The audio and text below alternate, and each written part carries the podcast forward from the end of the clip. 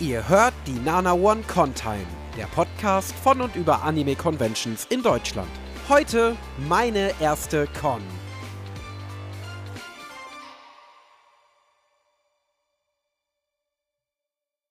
Ahoi hoi und herzlich willkommen zur Pilotfolge der Nana One Contime, dem Podcast rund um das Thema Anime Conventions in Deutschland.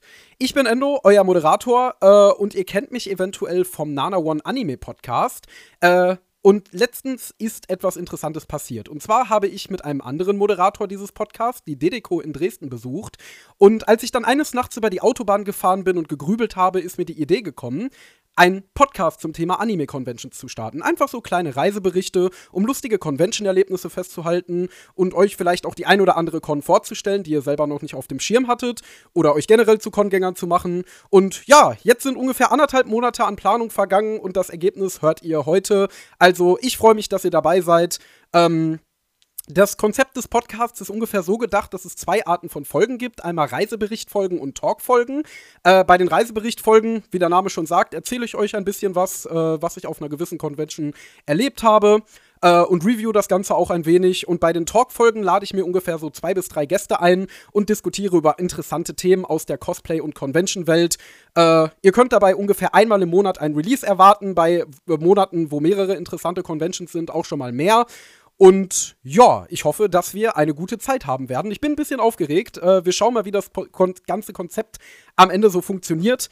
Äh, was ich an der Stelle nochmal erwähnen möchte, ist, dass es sich hierbei um ein Spin-off des Nana One Anime Podcasts handelt, äh, in dem alle Anime aus der aktuellen Season geschaut und gereviewt werden. Ähm, den findet ihr, wie auch diesen Podcast, auf dem Nana One Spotify-Kanal, alternativ auch auf nanaone.net. Dort findet ihr auch den Discord und den Livestream, denn der Nana One Anime Podcast wird jeden Donnerstag um 19.30 Uhr live im Stream aufgenommen. Da könnt ihr bei der Aufnahme dabei sein, könnt mitchatten, könnt ihr Anime mitbewerten äh, und uns mitteilen, was ihr uns schon immer mal mitteilen wolltet. Genauso wie ihr uns auch eine Bewertung dalassen könnt auf Spotify oder Apple Podcasts, um den Algorithmus zu pushen und uns, äh, ja, keine Ahnung, für unsere Mühen zu danken. So, Lange Rede, kurzer Sinn. Wir starten mal rein in die erste Folge. Und zwar ist das Leitthema heute meine erste Con. Wir gehen ganz zurück an den Anfang und erinnern uns an die ersten Conventions, die wir besucht haben, die uns zu Convention-Gängern gemacht haben. Und ihr habt es schon rausgehört, ich spreche von uns. Das heißt, ich bin heute nicht alleine. Ich habe mir zwei Gäste angeladen und ich werde beginnen mit dem Gast, der nicht aus dem Nana One Kosmos stammt. Und zwar oh. den lieben Dimbula. Hallo Dimbula. Hallo. Du bist Teil des Teams von Manga Kalt, außerdem auch Redaktionsleiter von anihabara.de und warst jahrelang Teil der Orga der Konichi. Ist das korrekt? Das ist korrekt. Ich fand's interessant bei deiner Anmoderation. Also, Du hast jetzt so mit anderthalb Monate Vorbereitung, hast du die Latte schon ganz schön hochgehängt. Ja, ich, ich weiß nicht. Ich habe ich hab viel immer mal so nebenbei einfach so in Alltagssituationen über den Podcast nachgegrübelt und wie ich das alles aufziehen will. Ich habe natürlich auch schon unglaublich viele tolle Ideen, die ich aber hier in der ersten Folge noch nicht ausbreiten möchte, falls sie doch nicht zustande kommen und so weiter und so fort. Das ist ja jetzt hier ein, ein Testballon. Das ist der erste Podcast, den ich komplett alleine organisiere. Äh, deswegen schauen wir mal. Ähm, die, seid nicht gemein zu mir, wenn euch das hier nicht perfekt gefällt, aber ich hoffe, es gefällt euch. Äh, wir schauen mal. Ähm, wir gehen auch mal rüber zum zweiten Gast, wobei Gast natürlich hier das falsche Wort ist, denn es handelt sich um meinen geschätzten Mitmoderator des Nana One Anime Podcasts. Hallo Gabby. Ja, hallo. Äh, schön, dass ich hier sein darf. du äh, bist seit über zehn Jahren der Hauptmoderator oder einer der Hauptmoderatoren des Nana One Anime Podcasts. Außerdem äh, warst du lange Zeit Video-Engineer und Standbetreuer bei AOD seit der Übernahme bei Crunchyroll. Ähm, ja, ich hoffe, dass du uns äh, als Standbetreuer interessante Erfahrungen mitbringst. Ja, also ich, ich bin ja gar nicht so der, der klassische Con-Gänger. So wer unseren Podcast hört, der hat das wahrscheinlich auch so hier und da schon mal ein bisschen mitgenommen. Auch, auch wir, haben, wir haben ja ganz früher haben wir ja auch äh, unsere, unsere äh, Buchmesse und äh, Akiba Pass äh, Festival, auch wenn, wenn das jetzt nicht direkt eine Con ist, aber äh, haben wir mal so kleine, kleine Podcasts aufgenommen dazu auf unserem Spezialfeed. Ähm, aber abseits davon äh, äh, bin ich gar nicht so, so krass der, der, der klassische Con-Gänger, äh, sondern habe das eher so ein bisschen immer aus einer Sicht des Medienproduzenten und, des, und, und dann später Standbetreuers, so, äh, also aus der Industriesicht her betrachtet. Ähm, ja. Ja, wobei du ja, als wir äh, jetzt Anfang des Jahres zusammen auf der Dedeco waren, äh, auch mitunter eines der ersten Male so eine Con aus Besuchersicht, Ja, also aus ja. reiner Besuchersicht erlebt hast, ne? Also zumindest eine Con, die nicht die, die MCC äh, LBM war. Aber ja, aber auch da, stimmt, da war es ja auch nicht direkt Besuchersicht, so, stimmt. Also das, das, ja, das äh, war Das nicht unbedingt meine erste, aber das, da kommen wir gleich noch dazu. Wahrscheinlich. Das erinnert mich so ein bisschen gerade an so einen E-Sporter, der so vor dem Match sagt: so, Ja, ich habe mich gar nicht vorbereitet. Äh, Mal gucken, was passiert. Und äh, dann siehst du so äh, in deinem, keine Ahnung, in deinem Steam so: Ja, spielst seit 10 Stunden dieses Spiel in Vorbereitung auf sein Match. Genau. Ähm, das bringt mich aber zu meiner ersten Frage. Da bist du eigentlich schon beim guten Thema. Und zwar will ich das einfach mal so in die Runde fragen, äh, weil die Leute euch ja eventuell noch gar nicht kennen. Was ist überhaupt so euer Power-Level bezüglich Conventions? Äh, wie oft geht ihr auf Conventions? Seid ihr jetzt so die, die absolut jede kleine Con in der Nachbarstadt mitnehmen müssen und äh, von Convention zu Convention tingeln? Oder seid ihr so, ja, einmal im Jahr Japan-Tag und das reicht? Ich, ich, ich lasse mal Dimbo den Vortritt, weil ich habe es ja gerade schon so ein bisschen angedeutet bei mir. Ähm, ich glaube, meine erste Con äh, war der Japan-Tag 2014 oder 2015, wenn man das als Con nennen will. Da habe ich einfach das erste Mal Leute, mit denen ich ähm, Anime übersetzt habe, getroffen. Und ich weiß noch, äh, dass einer von denen dabei war, der hatte sehr, sehr helle Haut und war sehr lichtunempfindlich. Und dann hat die äh, Sonne dort den ganzen Tag runtergebritzelt auf seine Haut. Und äh, dann hatte er hinterher einen Sonnenbrand. Danach, also falls man jetzt so an, an richtige Conventions in Anführungszeichen denkt, äh, war die erste die Konichi 2016. Das war die, wo Angela aufgetreten ist. Äh, und ähnlicher Grund, da war ich halt auch, ähm, um Anime-Übersetzerfreunde zu treffen. Und wie oft Uhu. gehst du heute noch so auf Cons? Also bist du so jemand, der, äh, äh, also, also wir haben gerade schon gehört, du bist ähm, Teil der Orga der Konichi, das heißt, du warst wahrscheinlich das ein oder andere Mal auf der Konichi vorzufinden, würde ich mal. Äh, Seit ganz- 2016 auf jeder. Das ist gut, äh, aber was ist, was ist davon ab? Bist du auch jemand, der privat häufig auf Conventions geht?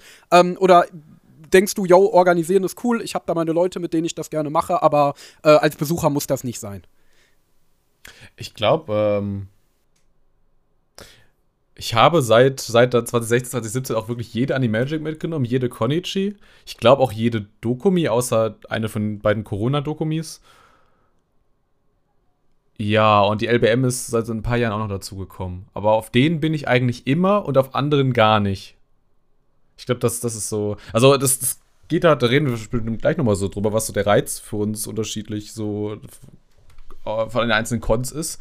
Ich habe halt immer das, das Programm sehr genossen und dann gehe ich halt auf die programmstarken Cons. Und das, das sind halt. Das sind da die ganz großen, ne, dann, dann entsprechend. Aber da hast du ja die, die, die, die großen eigentlich auch, die wirklich relevanten, äh, auch eigentlich alle abgedeckt. Aber womit ich jetzt nicht sagen will, dass die, dass die kleinen Cons jetzt irgendwie irrelevant wären oder so, aber die so die. nee, die haben auch ihren, Genau, ihre Spezi- äh, Spezialisierung und äh, ihren Reiz. Aber so Ja, die, die, für, die, für die, die für die Industrie richtig groß relevanten so, ne, die hast du dann ja eigentlich immer echt, echt jedes Jahr abgedeckt. So.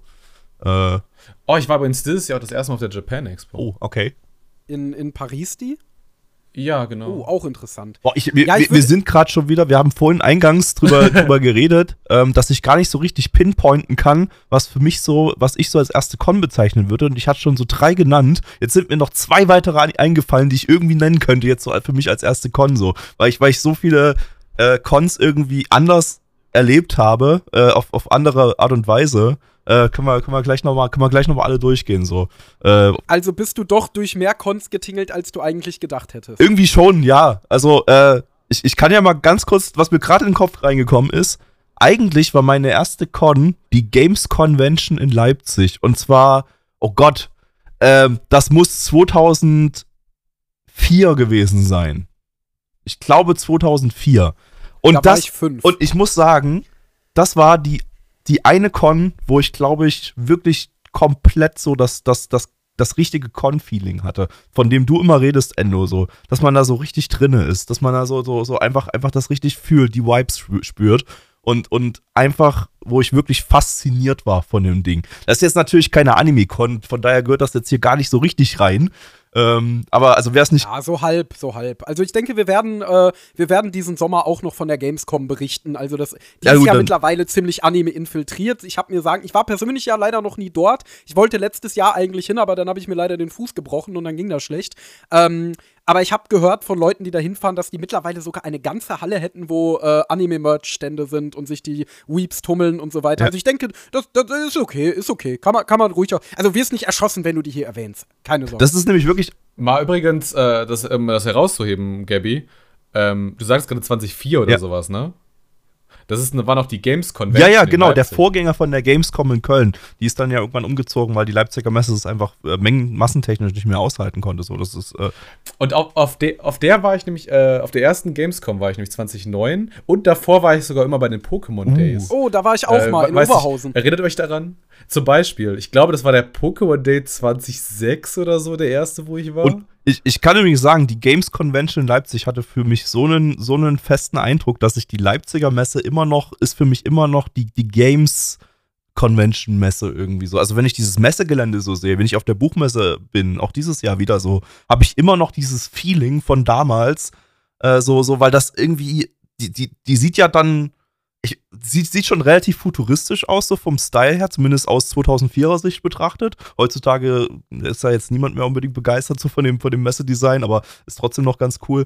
Ähm, so diese Glashalle und so weiter. Und das sah damals super futuristisch aus. Und das hat sich bei mir im Kopf eingebrannt, so als, als die Leipziger, das Leipziger Messegelände ist das, ist das Games-Messegelände irgendwie so. Und, und damals war Gaming ja auch noch echt so, hatte so diesen Standpunkt, den Anime vielleicht jetzt hat. Ne? Also da, da es haben schon viele gezockt, aber man hat noch nicht so öffentlich, äh, es, es, es, hatte öffentlich noch so ein, so ein gewisses Stigma.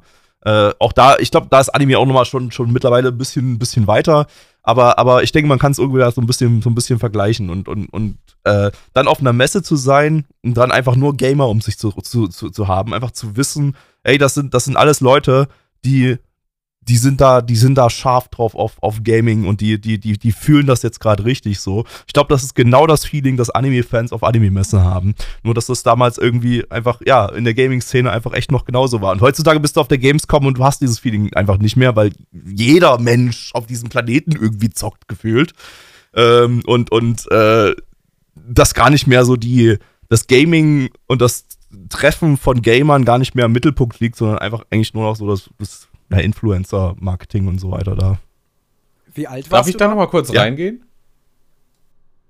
Ähm, wie war das, also wie war die äh, Games Convention damals? Also, weil es gibt ja, also beziehungsweise es gab seit 2016, ich glaube, dieses Jahr findet sie das erstmal nicht mehr statt, ja, die Dreamhack Leipzig. War dann die Games Convention auch eher so, so wie man die Gamescom kennt? Ja, ja. Oder gab es zum Beispiel auch noch so einen Ladenbereich? Also, man muss dazu sagen, ich war auf der Gamescom. Ja auch nicht mehr seit 2016. Ich weiß nicht, wie sie sich in den letzten Jahren so entwickelt hat. Also 2016 war sie noch nicht so die mega krasse Influencer-Messe, wo so Influencer komplett im Fokus gestanden haben. Aber so was ich so mitbekommen habe, ist, hat sich das ja ganz stark in die Richtung entwickelt und die Spiele immer, sind immer weiter ins, ins Hintertreffen geraten. Äh, zumal, zumal man ja überall jetzt so irgendwie zwei Stunden Warteschlangen hat.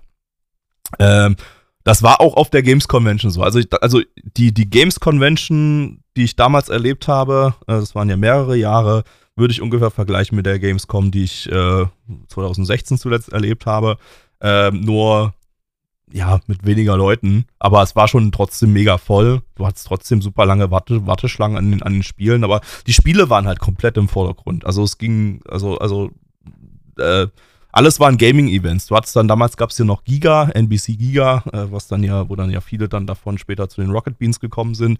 Ähm, die haben da, die haben da äh, einen riesengroßen Bereich gehabt, so wie heute die Rocket Beans, aber ich glaube, Giga noch, war noch viel, viel größer und haben da komplett durchgängig Showprogramm da gemacht auf einer großen Bühne und äh, das wurde dann auch live ins TV ins TV gestreamt so also das das äh, das war schon alles ziemlich krass so also wir hatten schon wir hatten einfach schon einfach schon Gaming-Streaming von einer Messe, äh, wo einfach das, das, und, und das im Jahr fucking 2004 so. Das, das, das, das, hat mich, das war alles so mindblown damals. Wie alt warst du da, als du auf die erste Games Convention gegangen äh, bist? Äh, 2004 war ich zwölf. Also das war auch oh. entsprechend, äh, da war ich auch, glaube ich, so ein bisschen unter dem Durchschnittsalter dort auf jeden Fall. Also dass ich, äh, da waren die Leute auch eher so, ja, so 16 aufwärts oder so, würde ich sagen, die da, die da unterwegs waren hauptsächlich. Ähm, in den späteren Jahr, Jahren dann natürlich, äh, ja, hat sich das fast sogar noch mal ein bisschen intensiviert. Aber es hat, ich habe auch gemerkt, so, dass es dann vom Feeling her kommerzieller wurde. So, dass das, das, äh, Ich glaube, das kann man, das kann man wahrscheinlich auch über jede Anime-Con sagen, ne? dass das vom Feeling her irgendwann kommerzieller wird, je größer die Anime-Con wird. Das muss jetzt, äh, das muss jetzt so den, den, den Spaßfaktor nicht unbedingt schmälern, aber ähm, ich, äh, aber es macht das Grundgefühl, äh, verändert das so. Ne? Also äh, auch, auch zwischen den Cons. So eine MCC fühlt sich anders an als jetzt eine, eine kleine DDCO oder so. Also, oder eine mittelgroße Und die DDCO ist ja deswegen, die ist ja schon mittelgroß. Ich habe halt keinen Vergleich zu den noch kleineren so. Wobei, außer zu früher, da können wir, können wir dann später noch dazu kommen. So, die, die Dedeco war so meine erste kleine Anime-Con, wo ich mal, die ich mir mal angeguckt habe. So, die Schul, die Schul-Anime-Cons. Aber Schul-Anime-Cons ist ein gutes Stichwort, denn ich erinnere mich dieser Tage immer ganz gerne an meine erste Con. Und zwar war das die äh, Yukon Vocaloid Spring Edition 2013. Die hat am äh, lass mich lügen, am 20. April 2013 stattgefunden. Äh, ist jetzt fast exakt zehn Jahre her, wo wir diesen Podcast aufnehmen, ein bisschen länger. Äh, ein paar Tage sind dazugekommen. Ähm, und die fand tatsächlich auch in einer Schule in Solingen statt äh, in einem Gymnasium. Und in einem ziemlich schicken Gymnasium. Also das sah tatsächlich, das hat sehr gut zum Anime-Thema gepasst. Denn dieses Gymnasium, das war oben auf so einem Hügel. Das heißt, du bist da auch erstmal so ein bisschen wie bei Planet, oh wie bei Planet so eine Hügelstraße hochgegangen. Da haben eigentlich nur noch die Kirschbäume links und rechts gefehlt. Und oben war dann halt dieses Gymnasium. Und das hatte auch eine gigantische Aula, äh, wo dann auch äh, verschiedene Shows drin waren und so weiter. Und eine riesen Pausenhalle und so. Es war schon cool. Also es hat schon sehr so ein Anime-Feeling noch gegeben. Ähm, und äh, ich bin damals da hingegangen. Tatsächlich hatte ich mit Anime gar nicht so viel am Hut. Ähm, ich habe äh, natürlich immer in meiner Kindheit ganz gern so die RTL 2 Anime geschaut, so wie wahrscheinlich jeder äh, aus meiner Generation. Ab und zu mal einen Studio Ghibli-Film und so weiter. Ähm, aber ich war jetzt absolut kein Anime-Fan. Und ich bin da tatsächlich hauptsächlich hingegangen, weil ich Apple War Pictures treffen wollte.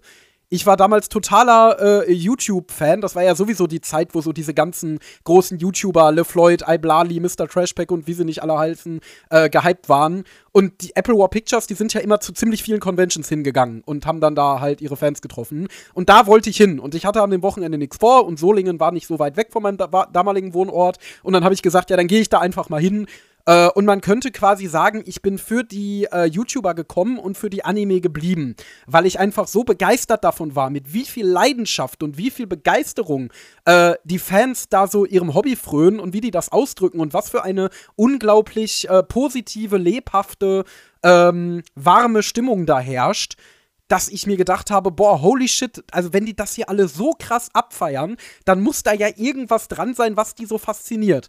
Und als ich dann nach Hause gekommen bin, habe ich dann angefangen, habe ich dann einen Kumpel von mir gefragt, äh, was könntest du mir so empfehlen am Anime? Und dann hat er mir damals Elfenlied empfohlen und dann, äh, dann, dann ging's los. Äh, Wer den Rest der Geschichte hören möchte, äh, sollte im letzten Nana One Season Podcast reinhören. Da habe ich es auch nochmal erzählt.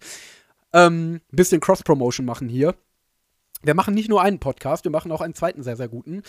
Ja, äh, das war auf jeden Fall so meine Geschichte, wie ich da hingekommen bin. Und äh, ich vermisse diese kleinen Schulcons so ein bisschen, weil ich habe ein bisschen das Gefühl, dass die Convention-Landschaft mittlerweile äh, entweder aus so ganz, ganz kleinen Jugendtreff-Cons besteht. Da ist, fällt mir spontan ein, das Essener Anime-Treffen, äh, auf dem ich vor ein paar Wochen war, was wirklich in einem super, super kleinen, ich weiß nicht, das ist, glaube ich, von der Arbeiterwohlfahrt oder so einfach so ein ja, Veranstaltungszentrum kann man nicht nennen, ein Haus, ein Haus, in dem man Dinge tun kann.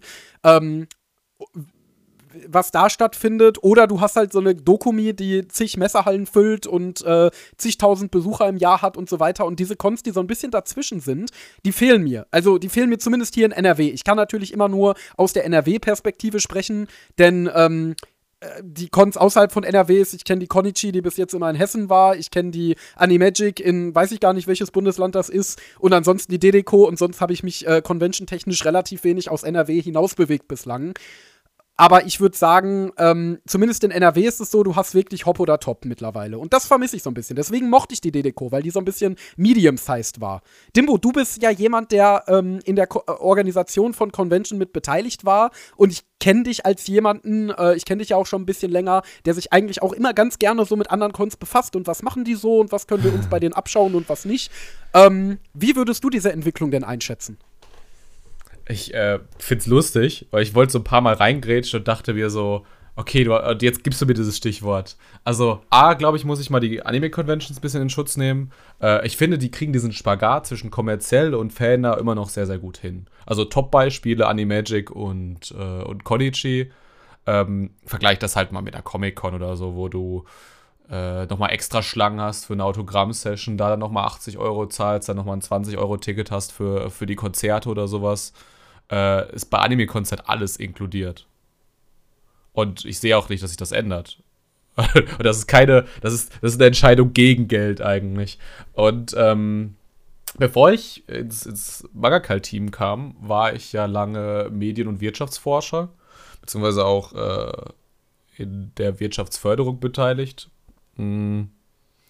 Und ich finde äh, das ist total spannend, dass eigentlich Anime-Biografien sehr ähnlich sind sehr, sehr häufig. Also du sagst gerade schon so, Elflied war mein erster Anime. Ja, das war ja damals in, ja. unserer, in unserer Generation, sag ich mal. Äh, der ein, also da haben wir vor ein paar Tagen auch im wunderbaren Nana One Season Podcast noch drüber gesprochen, ja. dass äh, früher Elfenlied so der Einsteiger-Anime Nummer 1 war. Jetzt werden sich wahrscheinlich. Ja, äh, war auch meiner. Ja, jetzt werden sich wahrscheinlich, äh, keine Ahnung, mindestens 70 Prozent der Hörer dieses Podcasts, die erst in den letzten zwei bis drei Jahren äh, in, zur Anime-Szene gestoßen sind, fragen, was zum Fick ist Elfenlied? Habe ich noch nie von gehört. Ja, weil du nämlich so. diese zwei Biografieanfänge in der Regel hast. Also der eine Biografieanfang Anfang ist, ist so RTL 2, Pokito, vielleicht ein bisschen vorher, vielleicht ein bisschen später. Und der zweite große Biografieanfang ist meistens Anime äh, bei Netflix gesehen. Bei eher so, also die kann man jetzt auch nicht unbedingt Generation Attack on Titan irgendwie so ein bisschen, ne? Und, ja, und, absolut. Und, und die vorherige, die, die RTL 2 Generation, die hat dann halt so Elfenlied meistens so als ersten großen krassen Anime eben entdeckt. So. Als ersten Otaku-Anime. Ja. War bei mir auch so, hat da, mich aber nicht da, in den Anime-Konsum so reingetrieben damals. Äh, also, also ich hatte dann so eine lange Pause zwischen, zwischen RTL 2 und Elfenlied und dann nochmal eine lange Pause zwischen Elfenlied und dann richtig reingehen. Sag mal, Endu, äh, war das bei dir so? Hattest du nach, also zwischen Pokito und sag ich mal 2023, ah, warte mal, hast du Pokito mitgemacht? Pokito habe ich mitgemacht, ja. Da habe ich. Okay, hattest du zwischen Pokito und Anime Convention 2023, äh, 2013 eine Pause? Äh, ich würde es nicht eine Pause nennen. Also ich habe als Kind in der Grundschule halt total gerne Pokito geguckt und fand auch äh, japanische Zeichentrickserien auf RTL 2 immer ein bisschen cooler als das, was so auf Super RTL lief. Also es war irgendwie noch mal ein bisschen faszinierender, hat mich vom ganzen Style, von der ganzen Erzählung und so weiter noch mal ein bisschen mehr angesprochen. Als ich dann in die weiterführende Schule kam, hatte ich äh, pragmatischerweise oft einfach keine Zeit, die zu gucken, weil die liefen ja oft so irgendwann zwischen, zwischen 12 und. Ja, nein, aber die liefen ja immer so zwischen 12 und 15 Uhr. Und ich war äh, in der Realschule dann in der Betreuung okay, und die ging okay, bis 16 okay, Uhr. Und dann bin ich oft erst so 17, 18 Uhr nach Hause gekommen und da liefen die dann halt nicht. Und äh, damals war ich ja auch noch nicht im Internet und hatte noch keine Möglichkeit, mir das irgendwie dann im Streaming oder so anzuschauen. Ne? Ihr, ihr Kinder von heute wisst ja gar nicht, wie verwöhnt ihr damit seid. Ähm, und, und, tatsächlich, dass diesen, das Nachtprogramm ab so 22 Uhr äh, bei, bei, bei Vox oder, oder oh Gott, weiß ich gar nicht. Ey, ich, Vox, ich weiß gerade gar, nicht, wie alt Dimbu ist. Ähm, deshalb kann ich, deshalb, deshalb weiß ich gar nicht. Äh, hast du noch, hast du noch? Äh, wir schweifen gerade total ab, sorry, aber ich muss die Frage stellen. Hast du, hast du noch Vox äh, Anime-Programm und äh, Wampy, also vor Pokito mitbekommen? Und vielleicht sogar noch, ähm, wie hieß das bei Tele 5? Das habe ich nämlich nicht mitbekommen, weil wir Tele 5 nicht, nicht hatten, aber war das nicht Bim Bambino? Bim Bambino, so? genau. So, so, so, wie weit geht deine Generation zurück, Dimbu? Ich glaube, das hängt weniger mit dem Alter zusammen. Äh, aber das habe ich schon nicht mehr mitbekommen, nee. Ich bin, glaube ich, mit, mit MTV und Pokito Okay, okay. Also ich, ich weiß, bei, bei Endo, Endo kann, da ist es beim Alter halt so. Äh, Vampy kann Endo halt nicht mehr miterlebt haben, weil das schon zu, nee. weil das schon zu früh ist. Ich habe nur Pokito mitbekommen. Ja. Jetzt aber, um nochmal einmal zurückzusteuern auf Dimbus Frage. Äh, lange Rede, kurzer Sinn, ob da jetzt eine Pause zwischen war. Ich, ich würde sagen, jein. Also ich habe damals die Anime jetzt nicht bewusst als Anime wahrgenommen. Das waren einfach Zeichentrickserien, die cooler waren als andere Zeichentrickserien. Äh, aber ich habe mir nicht gedacht, boah, ich bin jetzt Otaku, ich schaue jetzt gezielt japanischen Content äh, und so weiter. Dann dann war da eben diese Pause, in der ich keine Zeit hatte, RTL 2 zu schauen. Und ähm, ja, dann 2000, dann, dann habe ich zwischendurch vielleicht mal ein paar Manga gelesen, das tatsächlich, weil meine Brüder äh, recht große Manga-Fans waren und wenn, die haben mir dann manchmal ihre Manga, wenn sie die nicht mehr gebraucht haben, haben sie mir die abgegeben und dann habe ich zum Beispiel Serien wie Hikaru no Go entdeckt, die ich ganz gut fand. Also so richtig aber 2013 ja, war das okay. erste Mal, dass ich mich bewusst mit dem Thema Anime als solches beschäftigt habe, im Sinne von, hey, ich beschäftige mich jetzt mal mit Anime und ich konsumiere das nicht einfach nur aus Versehen. Und das bestätigt so ein bisschen meine These, weil ähm, mit RTL 2 Pokito habe ich das erste Mal, also die als bewusst als Anime wahrgenommen. Und dann hat's mich, dann hat's mich verloren, weil ich hatte nie, ich bin nie zu Banzai gekommen oder zu Daisuke. Oder also irgendwie wurde ich dann und dann war Pokito plötzlich weg und dann war ich auch äh, mein Anime-Interesse. Hast du auch weg. damals so gedacht, glaube, weil du ja gar nicht so weit Conventions und Banzai haben das aufgefangen. Hast, hast du auch damals so gedacht, weil du einfach noch gar nicht so weit ge geschaut hast, so, dass, dass, dass das halt, dass du jetzt halt alles an Anime kennst, so, weil du hast halt alles gesehen, was auf RTL 2 läuft. So, das war nämlich so mein Gedankengang damals. Ich habe gar nicht, ich habe gar nicht den Gedanken daran verschw- verschwendet, dass das äh, ein riesengroßes Ding seit seit Jahrzehnten schon ist äh, äh, äh, in anderen Ländern und dass da, dass da, dass da schon tausende Titel existieren. Oh, Das- hab ich mich echt gar nicht den Gedanken mitbekommen hatte damals. ich nicht. Den Gedanken hatte ich nicht und ich wollte sagen, äh, vermutlich war ich zu dumm, Gabby. Äh, aber nee, äh, äh, war ich gar nicht, weil ich war mit meinen Eltern mal äh, im Urlaub in der Türkei und da gab es einen türkischen äh, Trickseriensender, wo zu einem gewissen Timeslot auch Anime liefen. Und da habe ich Anime gesehen, die ich nicht aus Deutschland Oha. kannte. Ja, ja, also bei mir war es halt echt so, äh, stimmt, stimmt, ich habe ähm, äh, ich, ich, bei meinen Großeltern konnte ich über Satelliten-TV Cartoon Network aus UK empfangen. Und ähm, da liefen auch, glaube ich, mal so ein paar Anime vereinzelt, die ich, die ich nicht kannte. Aber so mein Gedankengang ging da nicht weiter so. Ich habe dann gedacht, so, okay, auf RTL 2 laufen so die, die, die, die, die Kindersachen, auf Vox, Viva, MTV laufen so ein bisschen krassere Sachen. Und, und, äh, und das ist jetzt, das, da- damit ist alles abgedeckt, was, was es so an Anime gibt. Vielleicht gibt es noch zehn andere irgendwie, die nicht, die nicht, die, die in anderen Ländern laufen oder so. Aber das so ein, dass es einfach so Tausende zu dem Zeitpunkt schon gab, so das, das, das habe ich gar nicht, das habe ich überhaupt nicht irgendwie dann Gedanken daran verschwendet. Da war man auch, glaube ich, einfach zu jung dafür, um, um da jetzt äh, so weit zu denken. Und, und deshalb hat das, glaube ich, hat das bei mir so super lange gedauert, bis der, bis, bis ich so richtig in die Anime-Welt reingestiegen bin. Da braucht es ganz andere Impulse dafür. Ähm, und ich glaube, heutzutage geht das halt einfach viel, viel schneller. Und durch die, und jetzt, jetzt, jetzt mal um eine Brücke zurück zu Cons zu bringen, ähm, und durch die Con-Kultur, die ja viel stärker gewachsen ist heutzutage, geht's auch, äh, landet man auch viel schneller in so einer Community drinne. Und natürlich durchs, durchs Internet. Ich versuche es nochmal äh, zugespitzter zu formulieren.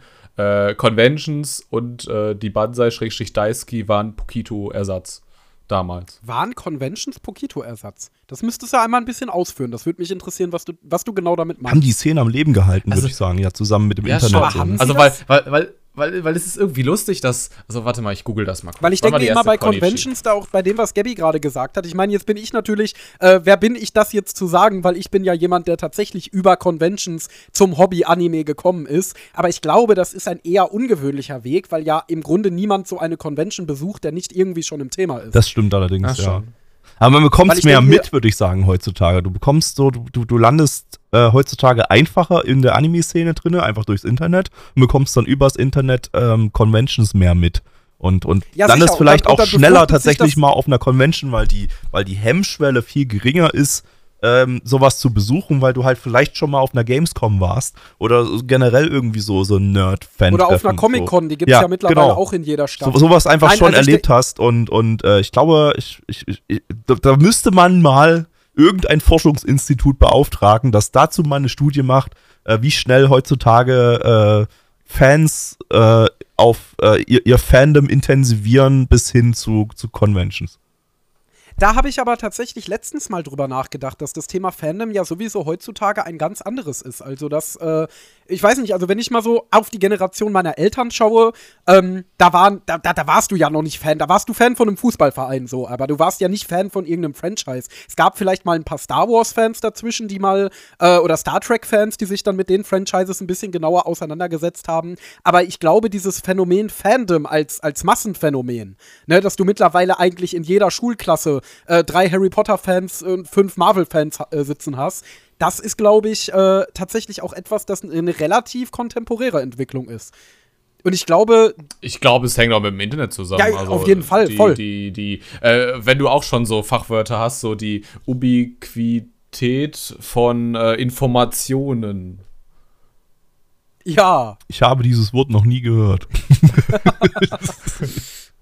Vielleicht habe ich es mir gerade Nice. ausgedacht. nun, schön. Aber, aber Nee, ja, äh, natürlich, aber ich- natürlich. Also das, das Internet ist so, ist, ist einfach, das Internet zeigt Fans, dass es sehr, sehr viel da draußen von dir gibt. Ne? Und, und, und, und äh, das, das, das, das treibt Fandom halt total an. wenn du frü früher war, waren so die, die Gamer und die, und vielleicht noch früher so die, die äh, Comic-Fans oder so, die wurden dann ja auch in, in äh, Filmen und so oder generell so in, in, in äh, Unterhaltungs Unterhaltungsmedien so immer so als die verpickelten, verbrillten Nerds dargestellt, so von denen, was so die, die Außenseiter war. Der eine, der eine Nerd in der Schule, der war dann der, der Schulnerd oder so. Das war jetzt in der Realität, der Realität sah es natürlich nochmal ein bisschen anders aus, aber, aber äh, das, das so, so, so war Fandom damals dargestellt, so als wirklich so ein Außenseiter-Thema. Und durchs Internet. Weil alle verpickelt waren. ha! Und durchs Internet haben dann natürlich alle äh, Fans, äh, hat, hat, durchs Internet sind Fandoms halt einfach groß geworden und, und haben einfach festgestellt, wir sind wirklich viele. Und, und äh, von uns gibt es da vielleicht hier und da, da gibt es jetzt in dieser Schule, gibt es eine kleine Anime-Con, da kann ich mal hingehen, habe ich da noch gar nichts davon mitbekommen, aber durchs Internet weiß ich jetzt, dass das existiert und, und so, oder und, und äh, ich glaube, das war mega, mega wichtig für den ganzen, für den ganzen Wachstum. Also das Internet war sowieso für sehr viel einfacher geworden, Teil eines Fandoms zu werden. Also ja, also ich glaube, dass das sowieso. Ich glaube, dass das sowieso eine, eine, eine, also unglaublicher Teil der Jugendkultur ist und, und für viele kon regelmäßige Convention-Gänger und ähm, vor allen Dingen auch Cosplayer. Also ich weiß, dass das ein sehr großes Thema in der Cosplay-Szene ist. Auch dieses, äh, diese, diese Bildung einer eigenen Persönlichkeit durch Conventions, durch die Zugehörigkeit zu dieser Gruppe der äh, Convention-Gänger, der Anime-Fans und so weiter und so fort. Das ist natürlich heutzutage auch was unglaublich Wichtiges. Ähm, ich habe gerade gar nicht mein eigenes Power-Level erwähnt. Also ich bin jemand, der äh, seit mittlerweile etwa fünf Jahren, äh, Corona-bedingt natürlich zwei Jahre so gut wie gar nicht, auf absolut jede Con geht, die ihm irgendwie unter die Nägel kommt. Also zumindest hier in NRW äh, bin ich auf so, wenn ich Zeit habe und nicht gerade mit gebrochenem Fuß zu Hause sitze, bin ich auf äh, jeder Con, ähm, wo ich irgendwie die Gelegenheit habe. Ich genieße das total. Äh, und ich war zumindest eine gewisse Zeit lang auch mal ziemlich vernetzt, so in der NRW-Cosplayer-Con-Gänger-Community so. Äh, mittlerweile nicht mehr so stark. Ähm, und da waren auch einige Personen, für die Anime tatsächlich eher eine Begleiterscheinung ihres Hobbys waren. Oh also oh ja. die haben sich eher als Cosplayer verstanden. Äh, die hatten ihre paar Serien, die sie ganz gut fanden, äh, die sie dann natürlich auch gecosplayt haben, aber ich glaube so äh, wenn du die nach ihrem Hobby gefragt hättest, dann hätten sie nicht gesagt, äh, zu Hause vorm Fernseher sitzen und Anime schauen, sondern hätten sie gesagt, ja, mein Hobby ist es, äh, am Wochenende nach Düsseldorf in den Nordpark zu fahren und mich da mit meinen Cosplay-Freunden zu treffen und TikToks zu drehen und äh, weiß ich nicht, was man da sonst noch alles so macht, ähm, die gar nicht so tief im Thema Anime drin waren, aber tief im Thema Cons und auf jeder Con unterwegs waren, weil ähm, das für die einfach so ein bisschen so der Jugendtreffersatz war, sozusagen. Also, oder, oder Fußballverein oder wo sich junge Leute sonst so treffen äh, in der, in der belastbaren Zeit ihrer Jugend. Und das ist natürlich auch nochmal ein Phänomen, was man da nicht außer Acht lassen darf. Und das befruchtet sich aber natürlich auch gegenseitig. Also wenn da jemand einfach aus Interesse mal auf so eine Con geht, dann lernt er da vielleicht auch Anime kennen, äh, dann, dann hört er da von Sachen, die er vorher überhaupt nicht auf dem Schirm hatte, wird dann im Umkehrschluss wieder äh, äh, größerer Anime-Fan, weil er mehr Anime guckt, dann geht er wieder auf mehr Conventions. Äh, das, das ist auf jeden Fall ganz interessant. Um jetzt noch mal äh, eine Frage in die Runde zu stellen, äh, die das Thema so ein bisschen zurück auf unsere ersten Cons lenken soll. Gab es irgendein Ereignis auf eurer ersten Con, das euch ganz besonders beeindruckt hat? Ist wieder so die Frage, Pass was, auf, wie definiert ähm, man jetzt die erste Con, ne? Was, was so irgendwie. Äh, das, also, ich, ich, hatte, ich hatte ja gesagt, so, ich habe noch Ne, ich habe ja gesagt, ich habe so fünf verschiedene äh, äh, erste Cons irgendwie so für mich. Äh, ich kann ja noch mal die anderen nennen. So, also äh, wie gesagt, so Games Convention war auf jeden Fall das erste Mal, dass ich wirklich halt sowas Con-artiges irgendwie erlebt habe in meinem Leben. Ähm, die erste und bei der ersten Anime-Con in Deutschland bin ich mir gerade schon wieder total unsicher. Meine erste Schulcon war halt die DDeco. Das war halt, ich würde vermuten, das war irgendwie 2014 rum. 2014 habe ich gerade mal die Dates gecheckt, war allerdings auch schon die erste ähm, MCC, also die, die Manga Comic Con als Teil der LBM. Ähm, und ich weiß nicht, ob ich da war. Wir haben 2015 haben wir einen Podcast dazu aufgenommen. Ich vermute aber, ich war 2014 auch da dann war das vermutlich im selben Jahr. Es kann aber auch sein, dass ich auf der DDCO erst 2015 das erste Mal war. Da war ich nämlich auch noch in der Schule. Und jetzt kriege ich das nämlich im Kopf schon gar nicht mehr zusammen. Aber auf jeden Fall erste kleine Schulcon, DDCO, erste richtige Messe-Con, äh, Anime-Con für mich war dann die, die MCC in Leipzig 2014 äh, oder 15, irgendwie so. Ähm, dann so die erste Con, die ich als Standbetreuer für, für Anime on Demand damals äh, miterlebt habe, war, war die Animagic 2017 2017, glaube ich. Äh, in in, in ähm, Bonn war das noch. Jetzt muss ich gucken, wann ist die Animagic? Äh, das war das letzte Jahr in Bonn. Wann ist die umgezogen? Das müsste 2017 sein, da war die noch in Bonn, oder? Ist noch gar nicht so lange her. Nee, 2017 war, war schon Mannheim, dann war es nämlich schon 2016. Ich wollte gerade War sagen. dann schon meine erste Standbetreuungskon. Ähm, siehst du, da, da hau ich schon wieder die Daten durcheinander. Und dann war ich auch noch 2016 ähm, auf der äh, Mensch, es ist mein Gehirn gerade geschmolzen. Äh, die, die, die, wie heißt das Ding in Japan? War Kyoto, warst du nicht auf dem Kyoto Anime nee, nee, nee, nee, so? die, die, die Dojin, Dojinji, äh? Ach, Comic Äh, Comic Cat, ja, Comic Mensch, Cat. ist mir gerade überhaupt nicht eingefallen. Äh, genau, äh, und da, das war dann meine erste internationale Con. Boah, da hast du mir schon mal was voraus. Ich hatte noch gar keine internationale Con. Ja, das ist auch, das ist auch ganz Also wild. Du nichts, kannst geht wieder gar nichts. nicht vergleichen, so wie die Comic Cat im Vergleich zu den deutschen Cons ist. Also, weil da hast du ja, da hast du eine komplette Halle nur als Artist Alley und die ist riesen, riesengroß. Kannst du überhaupt nicht vergleichen mit den kleinen Artist Alleys auf, auf, auf deutschen Cons. Das hast du, das hast du auf der Koni, äh, auf der Dokumi aber auch. Also die hat ja auch eine Ach so. eigene Zeichnerhalle, die Hm. dann vollgestopft ist mit Zeichnern. Aber die Dokumi, das ist ja, da, daher kommt ja der Name Dokumi, äh, Deutzu Comic Cat. Also Dokumi, ja. Komi. Okay. von Comic Cat und Do halt Deutzu. Ja, Do Also, Dokumi ja, war ich ja wiederum noch gar nicht. Da habe ich, da, das wäre dann mal interessant, mal den Vergleich dann zur Comic Cat zu ziehen, so wie die, wie das, wie das ist. Aber so Comic Cat, da hast du ja auch dann wirklich jeden Tag äh, ein anderes Thema. Das wusste ich aber damals noch nicht. Ich habe hab nicht geguckt, zu, zu, zu, an welchem Thementag ich dahin gehe. Äh, bin halt dann irgendwann mal dahin gegangen. Und da war halt gerade der Yaoi-Thementag. Und ich habe mich dort gewundert, dass halt wirklich ausschließlich Boys Love Zeug im, im, im der Artist Alley ist. Habe ich so gedacht, was ist mit den Dojinshi passiert? Gibt's, gibt's nur noch Boys Love? Ist das jetzt, ist das, ist, ist alles andere ausgestorben, bis mich dann, äh, weiß nicht, ein paar Wochen später dann mal jemand aufgeklärt hat, dass das, dass das, ja, dass, dass ich dann halt den Yaoi-Tag erwischt habe. Oder den Boys ja, Love-Tag. kann schon mal vorkommen. ähm, Ähm, und, und dann hast du ja noch eine Halle, die so komplett nur, nur äh, Ausstellung für, für die Publisher ist, ist sozusagen, also und, und für die Anime-Produzenten.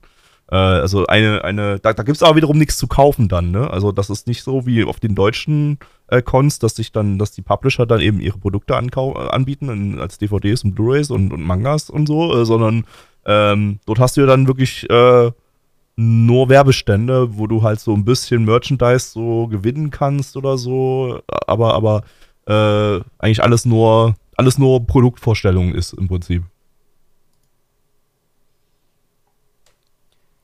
Ja, gab es denn auf, also, also du hast ja gerade verschiedene Cons als deine erste Con angerissen. Gab es denn auf äh, der ersten Con, die du jetzt als die einprägsamste davon benennen würdest? Sagen wir doch mal so, fragen wir doch mal nicht nach der ersten, fragen wir nach, den, da, nach der einprägsamsten deiner ersten. Gab es denn da irgendein Ereignis, das dir ganz besonders hängen geblieben ist? Also, ich würde die alle fünf als sehr einprägsam ben- benennen. Deshalb habe ich die eben alle fünf auch so gleichwertig äh, äh, genannt, weil die eben sich alle fünf komplett anders so als, als andere erste Con angefühlt haben. Äh, vor allem für mich als jemand, der das halt eigentlich so per Privat ziemlich selten macht, da überhaupt auf, auf Cons zu gehen. Aber ähm, ich würde sagen, ähm, wenn wir jetzt mal wirklich mal klein anfangen und von der ersten Schulcon, also von dieser Deko da 2014 oder so reden, so, da war für mich schon sehr einprägsam, da ähm, so ganz, ganz unverblümt und, und äh, ohne, ohne Hintergrundwissen in so eine in so ein Cosplay-Fan-Ding da rein zu, zu, zu, zu gehen. Also so eine so eine Fanaufführung in Cosplays halt, ne? Haben wir ja jetzt so dieses Jahr auf der DTGO zusammen mehrere besucht davon und hatten da durchaus unseren Spaß damit, aber für mich war das dann eher irgendwie verstörend. Ich muss auch sagen, das war zu einer Zeit, als das dann auch qualitativ nochmal ein ganzes Stück unter dem war, was, was, wir, was man heutzutage da so erlebt. Also heutzutage Ja. ist da ja sogar ähm, echt ein, äh, teilweise zumindest ein Aufwand drinne, den ich echt wertschätzen kann. Ähm, damals war das echt einfach nur, da sind ein paar Naruto-Cosplayer vorne und, und äh, ja, sprechen sehr, sehr monoton eine Szene aus Naruto nach und äh, das war für mich, ich weiß nicht, äh, vielleicht nicht unbedingt so eine äh, einprägsame Veranstaltung, so die mich, die mich irgendwie begeistert hat, sondern eher im Gegenteil. Ich war einfach nur sehr, sehr verwirrt. Ähm, aber äh, weil ich das halt gar nicht kannte so. Aber das, äh, ich denke, da hat sich echt, glaube ich, auch da so einiges getan, so in Sachen Cosplay-Fan-Aufführung. Auch wenn das immer noch, ja, immer noch echt zu jeder Con dazugehört. Also zu fast jeder Con. Ich glaube, ich weiß jetzt nicht, wie es, äh, wie es jetzt so auf einer. Das, nee, doch, oder? Ist das eigentlich, das ist eigentlich nur noch so für kleinere Cons, oder?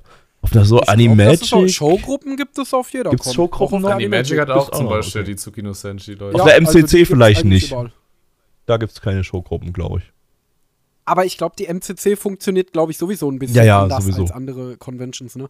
Ähm, Dimbula, du meintest gerade, deine erste Con wäre damals der Japan-Tag gewesen. Was war denn für dich da so das einprägsamste Erlebnis, den das erste Mal zu erleben? Der Japan-Tag ist ja doch eigentlich ein sehr, äh, äh, also wo du gerade schon von Elfenlied als den Einsteiger-Anime geredet hast, der Japan-Tag ist zumindest hier in NRW so die Einsteiger-Con. Also egal, wen ich frage, es erzählen mir immer alle, der Japan-Tag Ja, wäre ja. deren First gewesen. Was hatte dieser Japan-Tag damals, der dich dazu animiert hat, noch an weitere Cons zu gehen? die Leute, mit denen ich da war. Also vom Japan-Tag kann ich mich auf jeden Fall erinnern, dass wir dann noch äh, irgendwie dann Richtung Karlsplatz müsste es gewesen sein in Düsseldorf. Ich habe da mal gewohnt, deswegen kenne ich die Namen. Äh, zu einer Pizzeria gegangen sind und einfach einem Tisch saßen und einfach nett gequatscht haben. Mm, Und das, das, das schätze ich immer noch. Also, wenn die Zeit es zulässt und es dann mal einen ruhigen Kontakt gibt, pflege ich immer noch die äh, Tradition, äh, war so zwei Stunden über die Con zu laufen, einfach mal mit allen von den Publishern zu reden, die ich so mittlerweile so als Freunde so habe. Ja, das Ähm. kommt mir auch irgendwoher bekannt vor. Aber durch diese ganze Erzählung und so weiter muss ich halt jetzt wirklich sagen, also ich habe lange immer gesagt, äh, wenn mich Leute fragen, irgendwie, warum hast du kein Lampenfieber, wenn du auf einer Bühne stehst vor 2000 Leuten oder so. Bei der College habe ich zum Beispiel auch das, das Flow QA äh, moderiert. Da war ich ein bisschen nervös. Aber das sind ja auch Ähm. ganz schön große Namen, Flo, ne? Ja, Also da hatte ich natürlich damals den Vorteil als Redakteur von ninotaku.de, ich durfte die äh, entspannt in irgendeiner, in irgendeinem Loft in dem angrenzenden Hotel interviewen. Äh, aber selbst da ist man ja nervös. da war, da, ja klar, wobei ich muss sagen, ich war jetzt nicht so wahnsinnig nervös, weil ich Ah, äh, nicht der allergrößte Flow-Fan war. ja, da, das macht echt viel Aber aus. ich war sehr nervös, als ich auf der Animagic ähm, Sayuri interviewen durfte, die bis dato meine absolute Lieblingssängerin ist, wo ich auch nur absolut vor Freude äh, gesprungen wäre, wenn ich nur mal ein Konzert von der hätte sehen können. Und als ich dann die Gelegenheit hatte, die äh, vis-à-vis zu interviewen, das war schon, das war schon nice. Das war schon nice. Das würde ich vielleicht probably als meine allerschönste Convention-Erfahrung ever anführen. Ähm, weil das ist natürlich etwas, das nicht vielen Leuten zuteil wird und wo ich auch bis heute sehr, sehr dankbar bin. Ich muss auch sagen, wenn ich mal so rück zurückblicke auf die ganze Ninotaku-Zeit, waren die Conventions, glaube ich, echt schon immer die schönsten Sachen. Also, also es war viel Schönes dabei. Ja. Ich habe den Job sehr gerne gemacht. Äh, aber die Conventions waren immer das Allertollste, auch wenn man, wie du gerade schon gesagt hast, die ganzen Leute von den Publishern getroffen hat, mit denen man ja auch immer im regen Austausch war und wo sich natürlich auch schon einige Sympathien und Freundschaften gebildet hatten. Ähm, oder was ich immer sehr genossen habe, äh, wir durften ja, oder ich durfte immer schon ein bisschen früher in die Halle rein, bevor äh, die Convention offiziell eröffnet wurde. Und dann so da durch die Hallen zu gehen und zu gucken, wie alle da noch, hier wird noch was geputzt, da wird noch was gesaugt und so weiter. Diese, diese Aufbruchsstimmung so, das fand ich immer so cool. So diese Ruhe vor dem Sturm. Äh, ich meine, für dich wird es jetzt bei Manga Kalt sicherlich weniger äh, die Ruhe sein, weil ihr seid dann ja diejenigen, die saugen und noch putzen und noch äh, Kisten ausräumen. Äh, aber das fand ich immer sehr, sehr cool. Also da kann ich auf jeden Fall, äh, da kann ich dir auf jeden Fall beipflichten. Lass mich da noch so ein paar Sachen zu sagen. Also, ich habe das gerade jetzt wieder, die, die MCC ist gerade vorbei, bemerkt, äh, die geht ja nur acht Stunden. Im Gegensatz zu einer äh, Dokumi, wo du zwölf Stunden dann wirklich am Stand stehst, wenn du die volle Zeit da Dafür stehst. vier Tage. Ne? Ähm, ja, aber ich habe das bemerkt, bei Dokumi ist halt wirklich so, äh, Con, gehst ganz schnell was essen, Hotel, schlafen, sechs Stunden Schlaf kriegst dann vielleicht noch und wieder wach Als sein. Betreuer oder als Besucher? Als Betreuer. Also, weil als Besucher kannst du ja letztendlich sagen, ja, okay, ich komme erst um 12. Bei der Dokumi hat sich das Thema, da wirst du erst, kommst du erst um 12 in die äh, Halle rein, weil die Schlange so lang ist. Äh, aber ja, anderes Thema. Ähm, aber als, ähm, also auch jetzt auf der MCC habe ich bemerkt, du nutzt diese zwei, drei Stunden, die du dann halt mehr hast, dann halt einfach dafür, um halt dann wirklich mal so ein bisschen noch mal mit Leuten zu reden oder ein bisschen länger mal noch im Restaurant zu sein oder sowas. Effektiv hast du genauso wenig Schlaf. Also äh, auf der Con zu sein als Standhelfer ist fucking anstrengend. Also du hast auch noch, also du musst doch, du musst doch eine Woche nachschlafen, auch wenn du, wenn du den ganzen Tag voll ausschläfst und alles. Also du, du hast, hast es so krass in den Knochen. Äh, Das ist mega krass. Vor allem, Egal. du stehst ja auch die ganze Zeit. Ne? Also, ich, also klar Ja. hat man da mal ab und zu mal eine Sitzmöglichkeit, aber letztendlich kommst du nicht wirklich zum Sitzen, weil du die ganze Zeit mit Fans Und interagierst. So, ne? Und du wirst irgendwann so wahnsinnig. also ich weiß noch, auf der Animagic am letzten Tag äh, haben Jörg von äh, nicht von Control. Damals Quatsch, von Ultraverse und, und Esther von äh, Ultraverse, ich und halt unsere Mangaka-Leute, also da war, glaube ich, noch Basti war dabei, Alex, unsere Redaktionsleiterin, Denise, eine Redakteurin. Und wir haben dann einfach alle Seil gesprungen, so imaginär. wir haben ein bisschen gehofft, dass sich das durch die ganze Halle durchzieht, aber Animu hat da nicht mitgemacht. Und alle anderen konnten halt unsere beiden Strände äh, halt nicht sehen. Äh, solche Sachen. Also du wirst irgendwann auf der MCC im letzten Tag haben, hat mir Alex einen Tanzkurs am Stand gegeben. Also du wirst wirklich, wirklich blöd. Ähm, aber bevor wir zu weit abschweifen, ich sagte ja erstes Panel und so weiter. Und das bleibt ja auch total im Kopf. Ähm, und wenn mich Leute fragen, warum ich da nicht nervös bin, habe ich immer gesagt, äh, man hat mich damals in der Schule, irgendwie 10. Klasse, hat man mich so ein, so ein, äh, so ein Politiker-QA auf der Bühne moderieren lassen, in der Aula vor irgendwie 200 Schülern oder sowas. Ähm, weil Schulen sowas organisieren und keiner das machen wollte. Aber das stimmt gar nicht. Mein erster Bühnenauftritt war 2006 auf dem Pokémon Day, äh, wo ich auf der Bühne fünf Minuten lang über meine, äh, wie, wie, kennt ihr doch diese Webseiten, wo du quasi so ein, so, so RPG-Webseiten quasi, wo du über so ein Kontaktformular halt sagst, so, hey, ich möchte, dass mein Pokémon jetzt diesen Arena-Kampf macht und dann wird das irgendwie so mit Chat-Comments irgendwie ausgewürfelt, dann wird die Webseite aktualisiert, dann steht da, ey, du hast einen Orden Okay, das kenne ich dann gar Pokémon nicht. ist zwei Level höher. Nee, Das auch klingt Okay. wild. Das war, das war damals, also so, so, so diese Zeit, so 2006 und so, das war ein richtig großes Ding. So, wo, wo gerade Foren groß waren und sowas und, und so Website-Bau. Ja, das das, das, das äh, Internet-Pionierzeitalter, wie ich es immer gerne nenne. Ja, und, und da stand ich das erste Mal auf der Oh Gott. Bühne. Mit, mit wie vielen Jahren dann? Äh, mit wie vielen ja? Jahren dann? Ja, müsste ich so zwölf rum gewesen? Nee, noch ein bisschen früher. Aber irgendwie so zwölf rum müsste ich, glaube ich, gewesen sein. Auch stabil. Und dann, dann äh, aber, aber jetzt äh, dann aber nicht als Moderator auf der Bühne, sondern als Teilnehmer dann, dann Nee. sozusagen. Oh, oh, warte. Ich kann mich, glaube ich, daran erinnern, wer der Moderator war. Nee, kann ich mich nicht. Ich überlege gerade, wer der Moderator war. Ah, da komme ich nicht drauf. Aber es war irgendwer aus der Community, der auch immer noch in der Community ist. Aus der ob das Pokémon-Community irgendwie oder? oder? Ja. Ja, ja, beziehungsweise generell in der Community. So, so Anime-Manga. Kann ich mich echt nicht dran erinnern. Aber allein, dass sie halt so eine Bühne hatten, so bei den McDonalds, also diese Pokémon Days war der Kooperation über McDonalds. Das war schon nice. Ich muss mich, Also könnte, könnte sein, dass könnte sein, dass es dieser Stefan Gerner war, der, der Chikorita, der immer noch bei Kibo FM da seine seine, seine Oh, Shows Kibo FM so. war ja Mitch hier, unser alter, alter Podcast-Kollege. Äh, äh, Kibo FM war sowieso so. Ich, ich glaube, jeder kennt jemanden, der mal bei Kibo FM äh, moderiert hat. Ich kenne nämlich auch Das ist jemanden. wahr. du kennst Äh, auch Mitch ja. irgendwie. Ich habe mich, ja, ja, klar, aber ich kenne auch noch jemanden außer Mitch. Mit Mitch habe ich ja bis dato noch nicht so wahnsinnig viel Das stimmt, persönlichen Kontakt gehabt. Ähm, gibt's Kino, also es ist einfach, das ist jetzt komplett off topic, aber das habe ich mich heute noch gefragt. Heute habe ich mich das noch gefragt. Gibt es Kibo FM eigentlich Ich, noch? glaub, ich Sind glaube, die die noch gibt's relevant? nicht mehr. Die Doch, gibt's noch, gibt's echt? Und die machen immer noch jede Woche ihr, ihr, äh, ihre Shows und so. Ach Und so. diese Shows sind immer noch dieselben wie vor zehn Jahren und Ja, mehr. stabil. Also ich weiß eigentlich nur, ich habe Kibo FM mal eine Zeit lang gehört, äh, weil ich ein Internetradio von meinem Vater gekriegt habe, weil er das nicht mehr brauchte. Das stand da bei mir im Badezimmer. Und äh, ich wollte natürlich, weep wie ich bin, irgendeinen Anime-Sender dann einstellen. Und irgendwann bin ich von Kibo FM auf Anime-Radio gewechselt, weil mir Kibo FM zu viele Disney-Songs gespielt hat. Mich hat das wahnsinnig getriggert, dass in einem Japan- und Anime-Radio am laufenden Band, es gab ganze Sendungen, wo zwei Stunden lang nur Disney-Songs gespielt wurden. Und da dachte ich mir, nee, Freunde, also ich will hier ein Anime- und Japan-Radio und dann will ich halt auch japanische oder zumindest irgendwie mit Anime in Verbindung stehende Mucke hören und nicht einfach nur, ja, das ist gezeichnet, da habe ich tolle Kindheitserinnerungen dran, äh, deswegen spielen wir das jetzt Das, zwei das Stunden ist lang. sowieso dein großer Triggerpunkt, glaube ich. So eine Ja, Disney-Content absolut. Auf Anime-Cons. So, ich weiß noch, ich weiß noch, Absolut, bevor wir absolut. heute dieses Jahr auf die Deko zusammengekommen sind, hat Endo schon gesagt so, ey, ich schwöre dir, wenn nicht hier so viele Disney-Cosplayer sind, ich zünd hier alles an. Ja, nee, also das Hat er ist nicht direkt so also, gesagt, aber- zu Genshin Impact Cosplayer? Genshin finde ich in Ordnung, weil sich das ja zumindest Anime. stilistisch schon sehr hart an Anime orientiert. Und ich meine, Okay. äh, wenn dann der UFO-Table-Anime zu Genshin erscheint, ist es auch dann offiziell Anime, dann kann man da nichts mehr gegen sagen. Aber das Ding ist halt einfach, Disney ist durch und durch sowohl kulturell als auch in seiner Ausführung amerikanisch. Es ist komplett in Amerika produziert. Es ist eine amerikanische comic Ich merke schon, du steigerst dich da rein. Ja, es ist, es ist wirklich mein Aber- absolutes Trigger-Thema. Also das kann ich euch schon Aber mal kennt allen ihr nicht wirklich äh, diese Shows? Also vor Kibo FM hießen die, glaube ich, Crossover Radio und davor hießen die nochmal anders.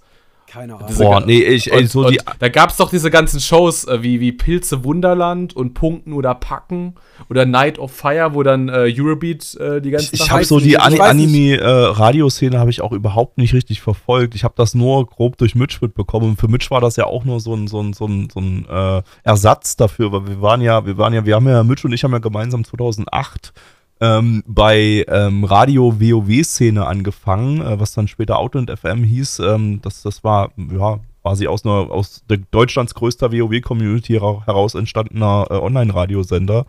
Ähm, und und äh, da ist ja sowieso unser ganzes Streaming-Ding da äh, darüber gestartet. Ähm, und und äh, das ist dann eben irgendwann, weil es nicht mehr finanziert werden konnte, ist es dann 2000, Ende 2010 rum, ist das dann alles zusammengebrochen. Äh, und Mitch brauchte so ein Outlet irgendwie noch so. Er brauchte so einen Ersatz, äh, um weiter Radio, Radio machen zu können. Und da ist er dann eben bei, bei Kibo FM irgendwann gelandet und so. Aber Aber die waren ja mal eine Zeit lang wirklich groß. Also ich habe auch mitbekommen, dass die teilweise auf Conventions gefahren sind. Ähm, und dann auch da Der goldene waren. Kibo. Genau, den Der goldene, goldene der goldene Kibo. Kibo. wurde mal äh, äh, verliehen. Ähm, gut, äh, um das Thema jetzt mal wieder zurückzudrehen zum Thema unsere erste Convention. Das ist schlimm mit uns, ne? Wir sind so wirklich solche, solche Menschen, die echt vom einen ins andere kommen so und ja, die, die, Absolut. die Aufnahme, ey, sorry Leute, dass der Podcast vier Stunden lang ist, aber das ist halt einfach so. Ich bin mir auch völlig sicher, dass ich als das Hauptfeedback zu diesem Podcast zurückbekommen äh, werde. Ey Leute, ihr seid null strukturiert, ihr redet von Hölzchen auf Stöckchen und redet durcheinander. Äh, Aber es kommt, es passt ja irgendwie alles zu Thema, äh, zum Thema, weil Golder Kibo auf der V-Mic Ha. so, ne? ja, genau, es, pa es passt Aber die auf wie bei ja. war von niemandem von uns die erste Con, deshalb haben wir das Thema schon wieder verfehlt. Mist. Nee, aber, aber da, könnt, da könnt ihr euch schon mal dran gewöhnen, liebe Freunde. Also ich versuche da natürlich demnächst mehr Struktur reinzukriegen, aber ähm, Dafür sind wir ihr heute einfach echt die dafür hast du heute auch einfach die falschen Gäste so, weil wir heute echt, weil wir alle alle drei so auf diesem diesem Level arbeiten so, dass wir einfach so, so komplett Genau, genau, komplett, deswegen ja. Komplettes Chaos im. Kopf haben. Ich wollte gerade noch erwähnen, dass, äh, dass wenn sich die Leute, die jetzt hier den Podcast hören, mal unseren Hauptpodcast anhören, den im- wunderbaren Nana One Anime Podcast, äh, dann werdet ihr sehen, das ist einfach unser Style-Podcast zu machen. Also ich hoffe, ihr könnt euch damit anfreunden. Ähm, ja, nee, ist ja tr- trotzdem interessant, nonetheless. Dimbo, du hast gerade erwähnt, dass äh, für dich so ziemlich das Schönste auf, der Anim auf den Anime-Conventions war und auch weiterhin ist, Leute zu treffen. Aber gab es auch irgendetwas von Seiten der Convention selber, von Seiten des Programms oder dergleichen, was dich damals fasziniert hat? Oh, oh, oh, oh. Ich glaube, das, das kann ich auch so voll biografisch linken und so. Ähm, aber ich habe darüber bislang noch nie nachgedacht. Ähm, ich liebe japanische Musik. Wenn ihr einen Podcast mal machen solltet zu japanischer Musik oder so, dann äh, gebt mir einfach irgendwie so, so ein Cue, so irgendwie so stellt eine Frage, dann rede ich über diese eine Frage anderthalb Stunden und dann ist der Podcast vorbei. Und entsprechend, also geht mir das Herz bei diesem Konzert auch auf. Ich bin kein, kein Konzert- oder Festivalgänger. Ich werde jetzt bald erst mein erstes Festival haben in Japan, das Mad Rock Festival. Uhu. Äh, ich bin sehr gespannt, wie das funktioniert, aber weißt du, da hast du da diese Artists, wo du deren halbe Biografien auswendig kennst und alle deren Songs und dann treten die plötzlich auf so einer Convention auf. Das war 2016 zum Beispiel Angela. Äh, jetzt 2022 auf der Konichi zum Beispiel auch Zack oder, oder beziehungsweise Saku. Ähm, und ich weiß noch, weil ich kenne einfach diesen, diesen Kongresspalais in Kassel extrem gut mittlerweile. Ich kenne alle Schleichwege und alle geheimen Türen.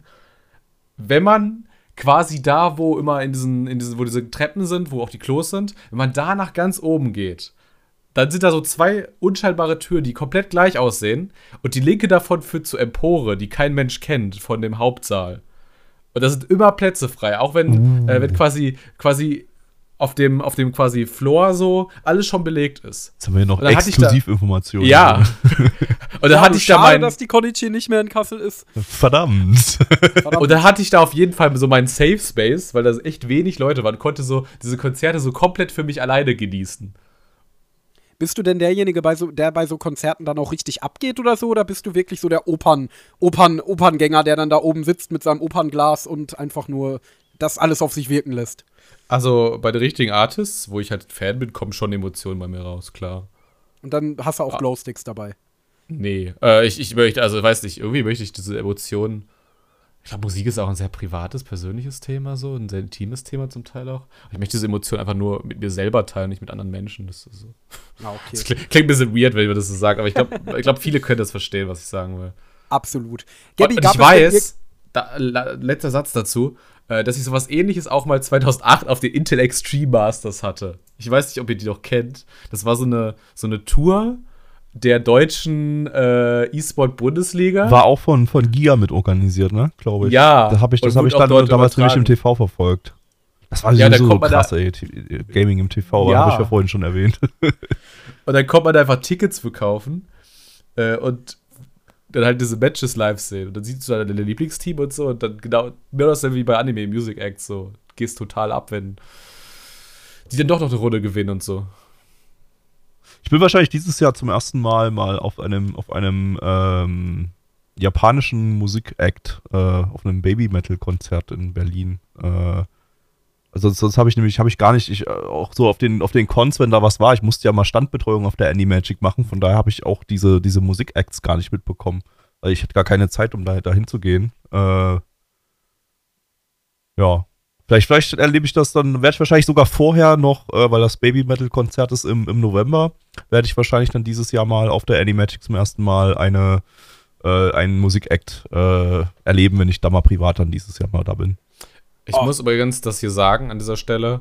Äh, ich bin ein riesig großer Creepy Nuts Fan und ich wäre einer deutschen Convention endlich dankbar, wenn sie Creepy Nuts mal hören. Das die sind, sind die hier vom Sony Call of the Night Opening und Ending, ne? Genau, die sind auch bei Sony unter Vertrag. Ich weiß nicht, ob die bei dem, diesem Sackler-Label sind. Ich glaube schon. Äh, und ey, Thomas Webler, Head-Organisator von Animagic, du hast einen Vertrag mit, dass du Sony Acts rüberholen musst. die könntest du zum Beispiel mal rüberholen. Ja, mach mal, Digga. Mach mal wirklich, Diggi. Ähm, Gabby, was ich dich noch mal fragen möchte, wo du gerade schon die Animagic ansprichst. Äh, du hast ja jahrelang mit Anime on Demand, Gott habe es selig, Standbetreuung auf der Animagic gemacht. Ja. Und das war, würde ich einfach mal behaupten, so wie ich das raushöre, in diesen Jahren deine Haupt äh, dein Hauptberührungspunkt mit Anime-Conventions. Ja. Jetzt waren wir im Februar, wie auch schon mehrfach erwähnt, gemeinsam auf der Dedeco in Dresden, die mittlerweile von der, aus der Schule raus in die Messerhalle zu einer bisschen größeren Convention gewachsen äh, ist. Wie würdest du so den Unterschied Unterschied von Standbetreuung zu privat unterwegs sein beschreiben und was davon ist dir lieber? Naja, also wenn man privat unterwegs ist, hat man, sieht man natürlich was von der, von der Con und der Messe. Ne? Bei Standbetreuung siehst du halt eigentlich quasi nichts. Ne? ich, hatte da nicht viele Pausen. Ich habe dann immer mal, wenn ich mal eine kleine Pause hatte, bin ich ein bisschen kurz über die, über die Con geschlendert und habe mir so ein bisschen grob was angeguckt. Aber ich habe nicht effektiv irgendwas mitbekommen. So, ich habe halt einfach ein paar Cosplayer gesehen und, und die da durch die Gänge gewuselt sind, so wie ich selber auch. Und, und das war's. Also gab keine, ich habe gar keine, hatte keine Zeit, irgendwelche Panels oder sowas zu besuchen oder Konzerte, wie gerade schon erwähnt. Ähm, ich musste ja selber Panels halten. Ähm, hab dann ja, wir haben ja dann auch AOD-Panels dann gemacht, wo wir dann äh, eine, wo wir dann Apps angekündigt haben. und Webseiten. Ja. ähm, und ähm, das, das, was ich jetzt davon also was, was, ich da, was ich da jetzt so bevorzugen würde, kann ich gar nicht genau sagen. So, also äh, ich, ich bin ja nun nicht, jetzt nicht, da ich jetzt nicht, nicht der klassische Con-Gänger bin und darauf noch gar nicht so eingepolt bin, weil ich so selten privat wirklich Cons besucht habe, ähm, ähm, geht es bei mir relativ schnell, dass ich so sage, okay, jetzt habe ich, glaube ich, alles gesehen und äh, ja, verbringe meine Zeit jetzt eher so mit Leuten zu quatschen oder so. Ähm, was natürlich auch nicht so wirklich geht. So, das, das, also, man unterhält sich dann vielleicht so mit, mit, mit ab und zu mal mit Leuten von angrenzenden Ständen oder so, aber äh, wir, wir waren ja, wir hatten ja keine Alternativbesetzung so richtig am AOD-Stand. Wir standen da halt einfach die ganze Zeit dann da und haben den Stand dauerhaft betreut. Also von daher, äh, äh, ja, ist das schon, ist das schon besser jetzt so? Also ich war jetzt ja auch auf der MCC äh, äh, quasi privat beziehungsweise äh, als, als Nana One-Vertreter dann dort da. Äh, und da hatte ich, hatte ich ja, da hatte ich mal richtig Zeit, um wirklich ausgiebig mit, mit Kollegen und mit, mit, äh, also mit Kollegen aus der Industrie äh, von anderen Publishern zu reden und von anderen Verlagen und äh, da einfach wirklich mal, einfach wirklich ausführlich zu quatschen, ähm, die sich dann eben die Zeit genommen haben, um, um an ihrem Stand mal für mich da zu sein, zum Quatschen. Ähm, und so war es ja auf den, auf den Cons, wenn ich als AOD da war, ne, dann, dann kamen meistens mal Leute zu mir, weil ich kam nicht so richtig weg vom Stand. So, dann, dann, dann habe ich halt dann gewartet, bis, bis mal Leute herkamen und wir, wir so bei uns am Audi-Stand ein bisschen quatschen konnten und so. War tatsächlich Ich schon hier mir das Gefühl, dass auf einmal du bei uns am Stand standest und ich nicht bei dir. Ja, ja, genau. ich habe hier genau. tatsächlich auch jetzt gerade eben noch einen äh, Button vor mir liegen, den habe ich immer auf meinem Monitor liegen. Da steht Animagic 2019 Anime on Demand. Uh. Und den habe ich, glaube ich, bekommen, weil ich im AOD-Bällebad so und so viele Bälle gefunden habe oder so. Oh Gott, das Bällebad, ey. Das war ja sowieso der, das- auf der Animagic 2019 das Bällebad war meine, meine persönliche Con-Horror-Erfahrung. Weil das, Ich wollte gerade sagen, kann man das nicht einfach umändern in statt so und so viele Bälle quasi gefunden, so und so viele Geschlechtskrankheiten zugetragen? ich glaube ja immer noch, dass wir da Corona entwickelt haben in dem Bällebad. Weil das ist so, das ist danach ist es, ist es aufgetreten, so ein paar Monate danach. So, ich, ich glaube, das Audi Bällebad war dafür zuständig. Weil das, das hat dann, es war wirklich ja im Spätsommer, ich muss das jetzt an der Stelle erwähnen, auch wenn das nicht wirklich was mit der ersten Con zu tun hat, aber ist egal, sorry, ich muss das erwähnen. Ähm, das, das, das Bällebad, wo wirklich super viele Leute dann drin waren, war dann einfach am Samstag, als die Animagic wirklich sehr, sehr voll war und es wirklich sehr, sehr heiß war an dem Tag, äh, dann einfach irgendwann nicht mehr tragbar. Wir mussten das dann aus gesundheitlichen Gründen schließen und diese ganzen Bälle in Säcke packen und sind mit diesen Säcken dann äh, irgendwie äh, zwei, drei Kilometer von der, von der Con weggewandert, äh, um, um, um, dann, um dann diese Säcke in einen Waschsalon zu bringen und dann zwei Stunden lang im fucking Waschsalon zu stehen und die und die und, und, dort die Bälle Bälle zu waschen, was wirklich sehr sehr lange gedauert hat. Wir haben alle alle Waschmaschinen in diesem Waschsalon okkupiert, sodass niemand mehr an seine Wäsche waschen konnte und die Leute super super, super sauer waren und und äh, versuch mal diese Bälle dann in eine Waschmaschine reinzubekommen. Wir hatten nicht genug Säcke und ah, dann musste ich dann noch in Rossmann rennen, der auch wieder ein bisschen entfernt war, um äh, Säcke zu holen. Äh, äh, also so, so, so Waschnetze, wo, die es zum Glück da gab. Sonst wäre wär man komplett überfordert gewesen. Äh, und, und dann irgendwann wieder zurück, als das alles gewaschen war auf die Con. Äh, währenddessen, ja, Alex, Alex äh, alleine die, den Stand betreuen musste. Äh, darf, ich, darf ich da rein kurz? Weil ich habe auch eine Bällebad-Geschichte in- in Bezug auf Cons. ja. Gerne. Wisst ihr, wie ich äh, das Konichi-Team das erste Mal kennengelernt habe? in einem Bällebad. Fast. Ähm, ich brauche, also ich brauche nicht unbedingt eine Brille, aber ich bin so ein bisschen nachtblind und habe so minus 0,5, minus 0,75 Dioptrie. Da ist es manchmal ganz gut, eine zu tragen. Aber ich merke nicht, ob ich die aufhabe oder nicht, äh, wenn ich, äh, wenn ich nicht gerade irgendwie in die Ferne blicke. Und so ein nachdenklicher Typ bin ich dann doch nicht.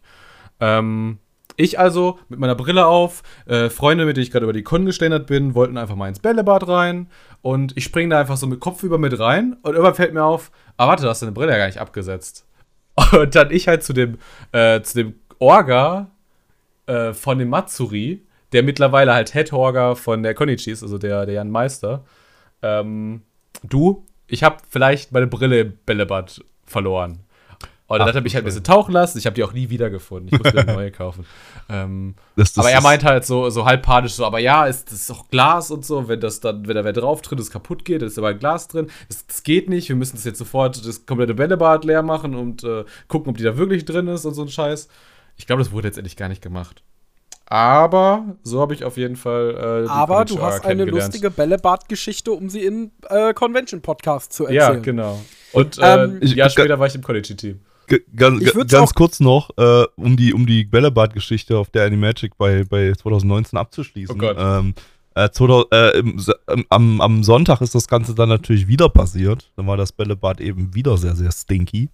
Ähm, und äh, naja, gut, dann haben wir es dann natürlich nicht mehr gewaschen, sondern einfach nur noch eingepackt. Und seitdem ist das im äh, Kase beziehungsweise dann mittlerweile Crunchyroll Messelager. Und ich weiß nicht, was sich da entwickelt hat. Vielleicht lebt das bereits. Nun, wir werden es vielleicht irgendwann mal am Crunchyroll-Stand auf irgendeiner Con rausfinden. Oh Gott, müssen glaube nicht. Ich hoffe nicht. Umlackieren. Tja, dann Wir brauchen nicht Corona den Faden. 2. vielleicht mal Teil des Crunchyroll-Lagerverkaufs oder whatever. Ähm, so, äh, wenn ich mal langsam auf die Uhr gucke, dann sind wir langsam auch schon am Ende des Podcasts angelangt. Aber zum großen Abschluss würde ich dann doch gerne äh, ein letztes Mal einen Versuch unternehmen, das Hauptthema dieses Podcasts nach vorne zu holen. Äh, beziehungsweise möchte ich euch, wo ich euch doch eingangs nach eurer ersten Con gefragt habe, mal nach eurer letzten Con fragen und da den Anfang mit Gabby machen. Äh, deine letzte Con war ja nicht die, meine letzte Con, nicht die DDCO, nee. wobei die war auch nicht meine letzte Con, sondern deine letzte Con war die LBM. Äh, du hast erzählt, dass du jahrelang jetzt nicht so der allergrößte Con-Gänger warst, beziehungsweise hast du deine Standbetreuung gemacht, davon ab bist du nicht großartig auf Cons gegangen. Äh, du hast mal ein paar Versuche unternommen, auf Cons zu gehen, unter anderem auch die LBM, wo man auch auf nanaone.net einen Podcast finden kann von 2015 und deine damaligen Eindrücke hören kann. und von 2016 und 17 und 2023. Wir haben nämlich gerade okay. heute vor ein paar Minuten, also zum, am Tag der Aufnahme, haben wir unseren MCC 2023 Podcast äh, veröffentlicht, den man sich vielleicht okay. nicht unbedingt anschauen, anhören sollte, weil wir waren sehr, sehr müde und haben das Ding im Auto aufgenommen, aber äh, man kann sich trotzdem anhören, weil es ist gut. Also da witzig. hat man dann natürlich auch den Content, aber wenn ich mich mal zurückerinnere, ich habe mal einen Podcast von dir gehört, das war glaube ich 2015 von der LBM, da wirktest du auch ein bisschen, als würdest du mit den Sachen dort schon ein bisschen fremdeln als Besucher. Ja. Äh, jetzt frage ich Fall. dich, wie, wie würdest du deine Erfahrung von 2015 auf der LBM mit deinen Erfahrungen von 2023 äh, in Beziehung setzen? Was hat sich verändert? Wie hat sich dein Blick verändert? Wie haben sich deine Erfahrungen verändert? Vergleich mal deine, ja, vielleicht nicht erste, aber deine damalige Con mit deiner jetzigen Con.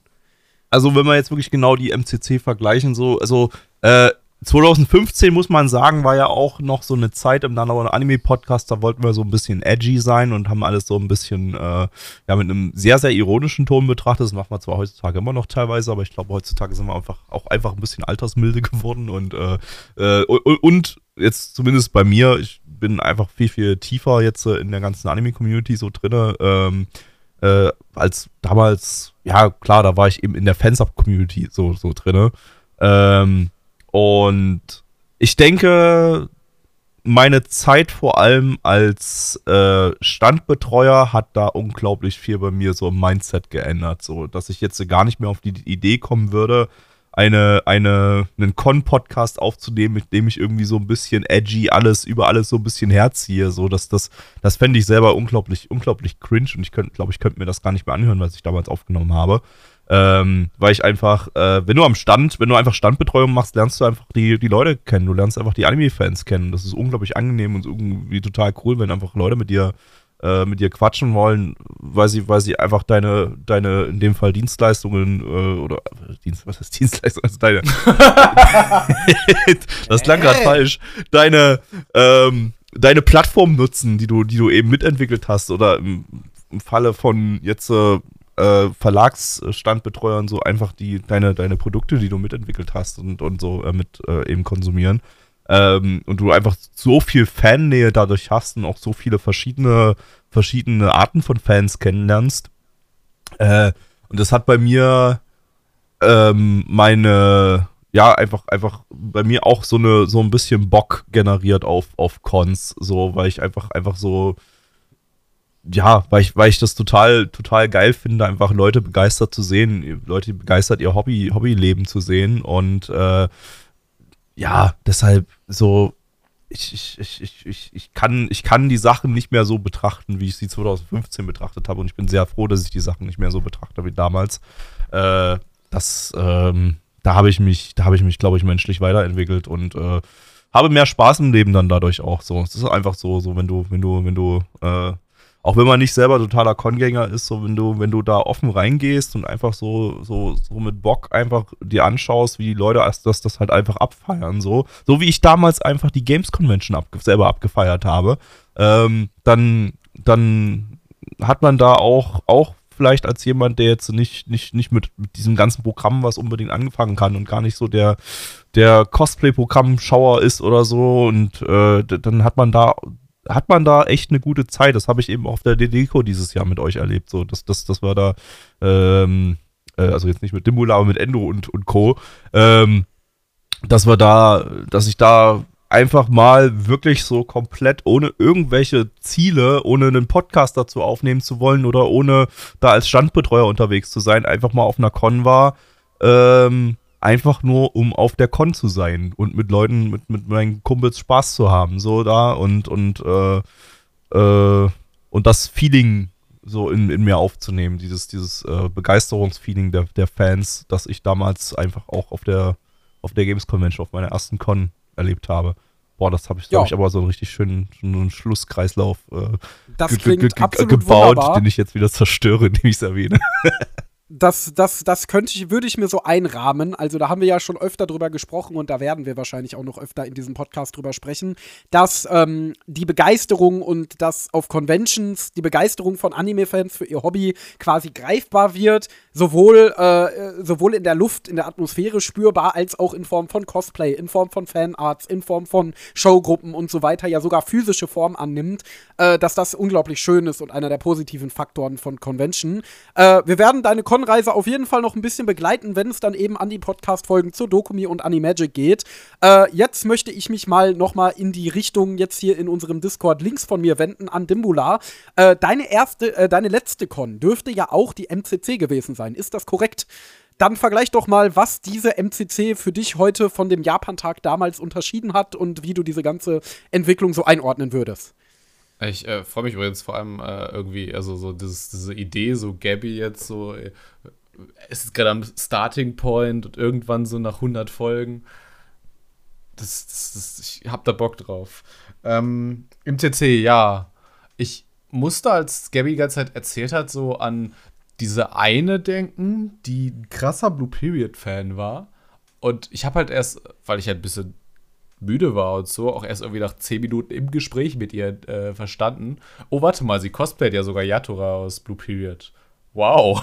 Ich habe noch nie ein Blue Period Cosplay in meinem Leben gesehen. Äh, ich glaube, sie war auch Kunststudentin und sowas.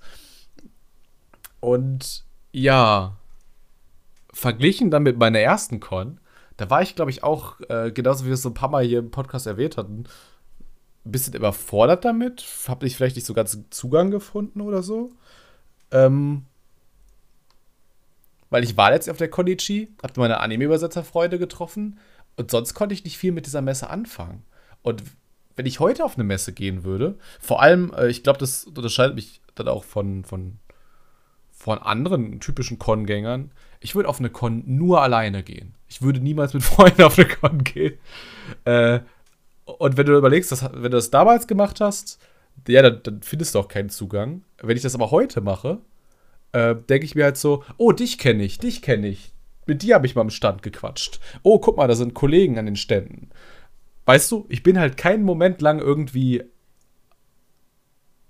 ohne Leute um mich herum zu haben, die ich irgendwie kenne.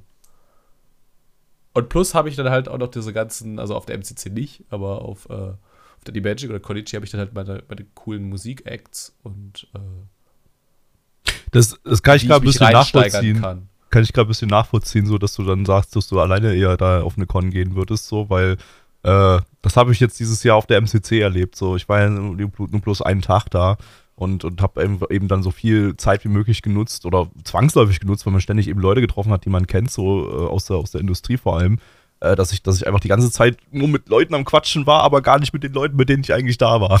so, ja, das, ja, genau. Das, das, das kann ich dir nicht antun ja, das ist echt so, habe ich mir dann auch, habe ich, hab ich mir dann auch gedacht, so, ja, scheiße, die, die, weil die hatten dann, haben, hatten dann ohne mich auch ihren Spaß, aber, aber ähm, das war echt ein bisschen, ein bisschen, ein bisschen blöd, so, dass, dass, äh, dass die dann teilweise neben mir standen, während ich da die nächste Person und die nächste Person, und die nächste Person getroffen habe. So, also da, da, da, eigentlich müsste ich mir das aufteilen, so zwei Tage hingehen, einen Tag, äh, einen Tag so für mich so der, der Connection-Tag, so, wo ich einfach mit allen quatsche, die ich schon seit, seit Monaten, seit den letzten Cons oder so nicht mehr gesehen habe. Äh, und einen Tag so der, der Freundetag, so, wo ich einfach, einfach, einfach vibe, sozusagen.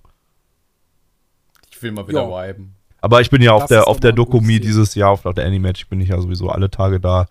Äh, Habe ich mich ja verpflichtet dazu. Von daher ist da, glaube ich, das Problem dann echt äh, gar nicht da. Schauen wir mal. Also, meine letzte Con, die ich besucht hatte, war das Essener Anime-Treffen.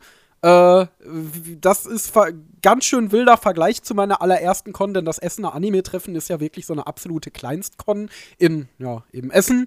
Ähm, und auch eine Con, von der ich jahrelang jetzt nicht der allergrößte Fan war. Ich muss sagen, jetzt der äh, große Hunger auf Conventions äh, post-Corona treibt mich so ein bisschen ins Essener Anime-Treffen und ich finde es dann doch mittlerweile ganz süß. Also ich bin da mittlerweile von meinem äh, ja, kleinen Hate-Film, den ich lange hatte, schon ein bisschen runter.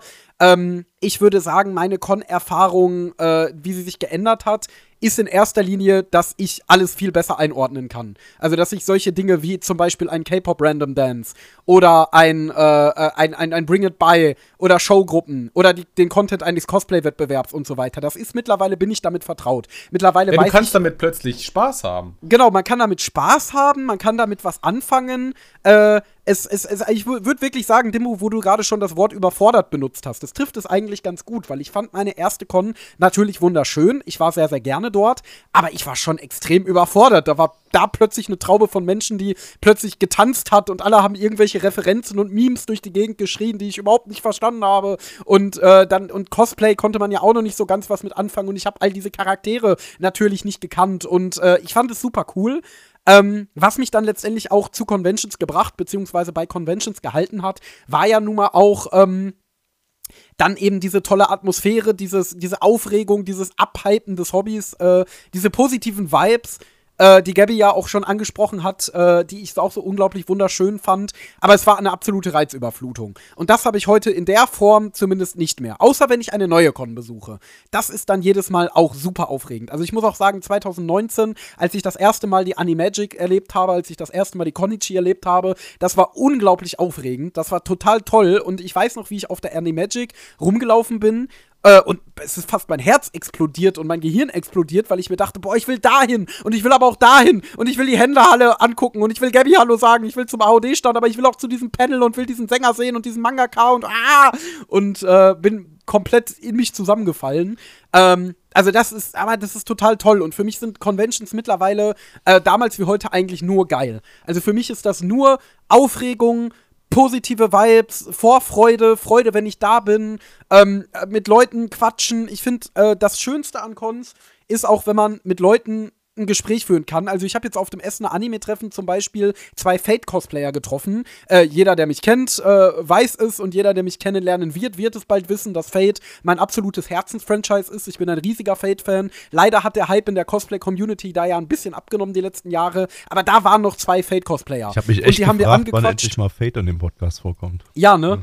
äh, jetzt, jetzt, jetzt, ist dieser Punkt dann auch endlich erreicht. Und ich habe diese beiden äh, Fate-Cosplayer dann angequatscht und habe mich mit denen äh, bestimmt eine Stunde oder so dann über Fate unterhalten. Und genau das sind die tollen Momente. Wenn du einfach so einem Wildfremden begegnest, aber dadurch, dass ihr dasselbe Hobby habt oder sogar dasselbe Fandom, hast du einfach sofort eine Connection zu diesem Menschen. So, du, er, er fühlt sich direkt irgendwie vertraut an, als wäre das zumindest irgendwie ein flüchtiger Bekannter. Jetzt vielleicht nicht unbedingt direkt ein Freund, aber zumindest ein Bekannter. Und äh, das finde ich so geil, dass du in, auf diesen Conventions direkt eine Connection zu allen Leuten hast, die da sind und eigentlich die Vibes fast nur positiv sind. Es gibt auch einige negative Sachen, das könnte ich mir vorstellen, auch irgendwann mal zum Thema eines äh, Talk-Podcasts zu machen, äh, mit Blick auf die äh, äh, nächste Winterpause quasi. Aber ähm, fürs Erste reduzieren wir uns für diesen Podcast mal auf die guten Vibes. Und das ist damals wie heute das, was für mich Conventions ausmacht, das, was mich bei Conventions hält und was Conventions auch mittlerweile zu, meinem zu meiner absolut liebsten Freizeitaktivität macht. Ähm, ja, genau. Und ich denke, damit kann man das noch ganz gut beschließen. Ja. Gut, meine lieben Freunde, jetzt haben wir diesen Podcast schon gut überzogen, aber keine Ahnung, schon Thomas Gottschalk und Frank Elstner wussten überziehen. Äh, muss nicht unbedingt was Negatives sein. Ich danke auf jeden Fall jedem von euch, der zugehört hat. Äh, wie gesagt, checkt mal unbedingt den Nana One Anime Podcast aus. Den findet ihr auch auf Spotify, Apple Podcast, überall, wo es Podcasts gibt. Checkt unsere Website nanaone.net, kommt auf unseren Discord, lasst uns gerne dort Feedback zu diesem Podcast da. Äh, auch gerne äh, mittels Apple-Bewertung. Bei Spotify kann man mittlerweile, glaube ich, auch Bewertungen tippen. Äh, wir würden uns über Feedback riesig freuen. Die nächste Folge erwartet euch, wenn alles glatt läuft, ungefähr in einer Woche. Da reden wir oder ich oder wer auch immer über den Japan-Tag. Äh, da könnt ihr euch schon mal sehr drauf freuen. Und ansonsten bleibt mir eigentlich nur zu sagen. Tschüss. Tschüss. Das war die Nana One Contime. Wenn es euch gefallen hat, checkt doch auch mal den Nana One Anime Podcast oder besucht uns auf nanaone.net. Das Lied aus dem Intro und Outro heißt Energetic Upbeat Stylish Pop Fashion und stammt von Your Tunes auf Pixabay.